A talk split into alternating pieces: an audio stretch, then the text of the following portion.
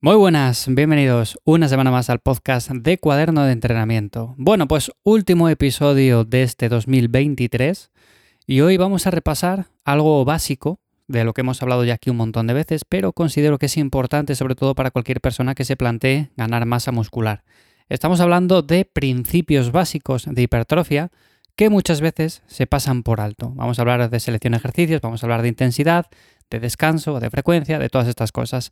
Por ejemplo, la ganancia de masa muscular. Pues sé que tengo que entrenar, sé que tengo que mover hierro, pero no sé muy bien cómo empezar a hacerlo. Bueno, pues para eso hay ciertas normas básicas que deberíamos de priorizar y a día de hoy todavía muchas veces sigo viendo, sigo leyendo, sigo escuchando un montón de conceptos erróneos que tenemos sobradamente demostrados y que por lo tanto es importante que los entiendas. Para mí hay ciertos principios básicos, como digo, voy a enumerar algunos de los más importantes y el primero de todos sería la selección de ejercicios. ¿Por qué la selección de ejercicios y no cualquier otro de los que voy a comentar después? Bueno, pues lo primero de todo es hacer una buena elección de movimientos que nos vengan bien por nuestras palancas, por nuestra morfología, porque nos encontramos a gusto, cómodos, porque nos gustan disfrutamos haciéndolos, porque además progresamos bien en ellos, en definitiva nos generan adherencia. Si yo planteo una rutina buena con todas las variables, pero elijo mal los movimientos que realizo, lo más probable es que no vea progreso, me lesione, me genere molestias y al final termine abandonando la actividad. Así que una parte importante es decir, bueno, pues voy a hacerme un listado con cuatro o cinco movimientos que me gustan para cada grupo muscular. Por ejemplo, imaginar la pierna. Bueno, pues a mí me gusta la sentadilla, me gusta las zancadas, me gustan, por ejemplo, las extensiones de cuádriceps, la prensa, los ejercicios que sean, no, les apuntamos. Luego, por ejemplo, para el pectoral, los empujes, para la espalda, las tracciones, para el bíceps, los tríceps, el hombro, bueno, pues todos estos grupos musculares los anotamos en una hoja y elegimos 4, 5, 6 ejercicios que consideramos que nos pueden gustar, que nos llaman la atención y a partir de ahí vamos probando a ver si realmente estamos bien adaptados a esos ejercicios o tenemos que hacer algunas modificaciones. Un ejemplo claro que me ocurre a mí es con el tema del press de banca, que lo he comentado un montón de veces, es un ejercicio que me gusta, de hecho podría estar entrenando con este ejercicio durante toda la vida. ¿Cuál es el problema? Pues que no se adapta bien a mi morfología, a mis palancas, me genera cierta incomodidad, cierta molestia y sobre todo no progreso muy bien en él. Es verdad que voy avanzando, pero en comparación con otros ejercicios, pues considero que voy mucho más lento. En su lugar, tengo que buscar otras variantes, como es el press con mancuernas, como son por ejemplo los fondos en anillas, este tipo de movimientos que he comentado más de una vez porque para mí son movimientos también muy buenos de cara a generar masa muscular y sobre todo que en mi caso personal me van bastante mejor. Bueno, pues en tu caso sería simplemente elegir aquellos ejercicios para cada zona del cuerpo que mejor te vengan, que además te gusten y con los cuales progreses. A partir de ahí ya podemos hablar de otras cosas importantes como son por ejemplo la intensidad. Lo he comentado creo que 500 veces. Da igual si añadimos mucho volumen dentro de la rutina de entrenamiento si no aplicamos la intensidad suficiente. Yo puedo hacer, por ejemplo, 20 series para cada grupo muscular, que si cada serie está a 5, 6 o 7 repeticiones del fallo, pues es bastante poco probable que yo vaya avanzando, que vaya viendo cambios. Así que si hacemos, por ejemplo, 10, 12, 14 series, pero las hacemos intensas, las hacemos cerca del fallo, eso va a ser mucho más importante que no meter demasiado volumen. Y por supuesto, también he recibido a veces mensajes de, ya van, pero meter una repetición más, dos repeticiones más, pues muchas veces cuesta trabajo y es mejor añadir una serie más. Y estoy totalmente de acuerdo en que se puede añadir más volumen llegados a cierto punto en el cual parece que no avanzamos. Hay muchas formas de hacerlo, ¿no? Pero se puede añadir alguna serie más. Pero siempre y cuando las anteriores hayan sido intensas, porque muchas veces lo que hacemos es sencillamente, por falta de intensidad, meter más y más y más volumen y pensar que de esta manera vamos a seguir creciendo, vamos a seguir avanzando. Y para nada es así. Así que Siempre que apliquemos intensidad, el volumen va en un segundo plano y por supuesto podemos seguir sumando series de calidad, pero siempre que se cumpla eso, el principio de que tienen que ser series cercanas al fallo.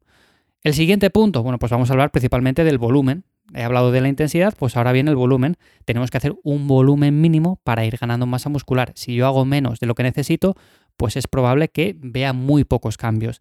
Si hago más de lo que necesito, generaré demasiada fatiga y esto hará que tarde más en recuperarme de los entrenamientos, con lo cual no será nada productivo. Yo normalmente recomiendo empezar por el rango bajo. Imaginad entre 10, 12, 14 series para cada grupo muscular. De ahí vamos a ver si progresamos bien, si avanzamos, si nos fatigamos demasiado y con todo esto vamos a ir haciendo cambios. Mi ejemplo personal, bueno, pues yo soy una persona que en los empujes necesita muy poco volumen. Estamos hablando en torno a las 14, 16 series como mucho en cada ciclo de entrenamiento. Esto más adelante, que voy a hablar ahora de la frecuencia, pues si hago dos sesiones en cada ciclo, quiere decir que en una sesión hago 8 y en otra sesión hago otras 8, más o menos, ¿no? Bueno, pues por ahí andaría la cosa. Pero si nos vamos, por ejemplo, a grupos musculares como la espalda, pues aquí sí que tolero bastante más volumen y puedo llegar a las 19, 20 series sin ningún tipo de problema. Si me voy al tren inferior, bueno, pues aquí tolero también muy poco volumen, incluso haciendo 14 series en cada ciclo, por ahí anda la cosa, pues me suele generar también demasiada fatiga. Pero como digo, esto normalmente viene derivado de la intensidad que se aplica en cada una de esas series, que es importante. Así que tenéis que ver, en vuestro caso personal, cuál es el mejor volumen, cómo os vais recuperando y sobre todo ir adaptando todo esto. El siguiente punto importante también sería la frecuencia de entrenamiento. Sabemos que entrenar con una frecuencia 1 da resultados, con una frecuencia 2 también da resultados, con una frecuencia 3 lo mismo, con una frecuencia 4 también, pero si hablamos principalmente de construir músculo, normalmente lo que se recomienda es una frecuencia entre 1 y 3. Normalmente la mayor parte de personas pues hace una frecuencia 2, yo hago una frecuencia que se puede denominar 1.5, que significa que termino cada ciclo de entrenamiento en aproximadamente una semana y media. Si tú, por ejemplo, terminas cada ciclo de entrenamiento en una semana, justamente en esos siete días, y haces dos días de empuje, dos días de tirón, etcétera, bueno, pues entonces significa que tienes una frecuencia 2. Si metes más días de empuje o más días de tirón o lo que sea, bueno, pues tienes una frecuencia mayor en esos movimientos.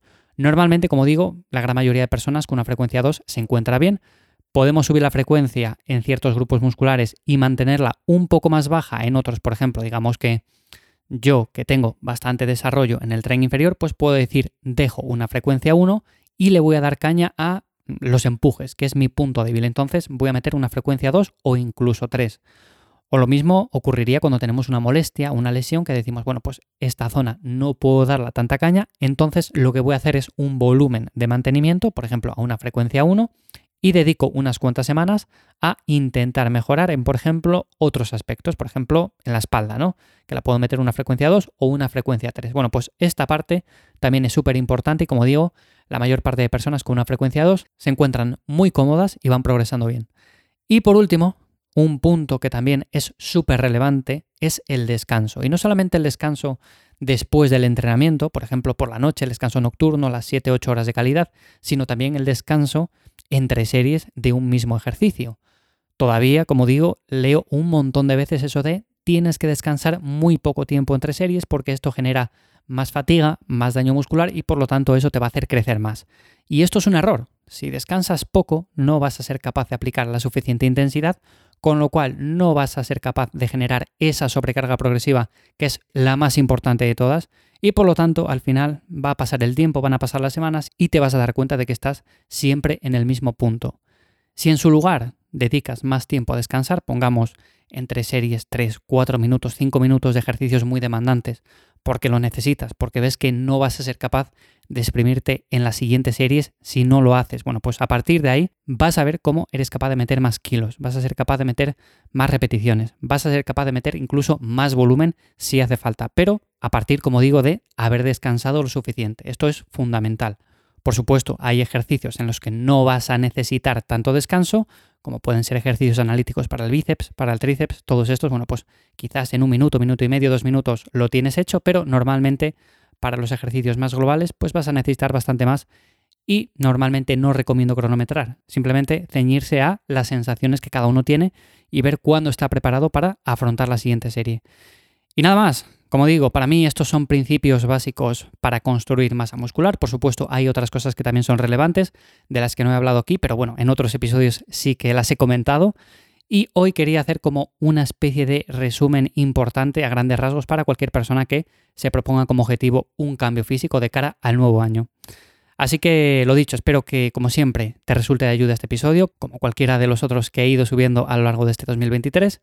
Y nada más por hoy. Espero que tengas unas buenas fiestas, una buena entrada en 2024 y nos escuchamos ya a partir de enero. ¡Chao!